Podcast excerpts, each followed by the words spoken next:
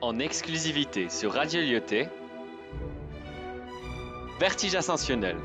Casablanca, au cœur de la poésie baroque, avec les élèves de la 201 et 215. L'escalier. Là-bas, un couloir au blanc. Cela est si étrange. Ou, si beau. On dirait qu'il y a un rond d'or. Au fond, un être vole. Il est noir, c'est un mort. Et le chemin magique où le soleil change, le vent trempeur flatte des muscles si avides. Des pieds nus foulent l'entrée et se couvrent d'or. Il court en dévalant les marches avalées.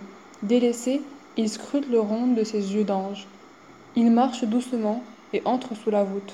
Son âme s'efface se confondant au doute. Pour atteindre son but, il suivra un nuage. L'escalier est infini. Il ne tend de main. Pour toucher le fond, il n'y a qu'un chemin.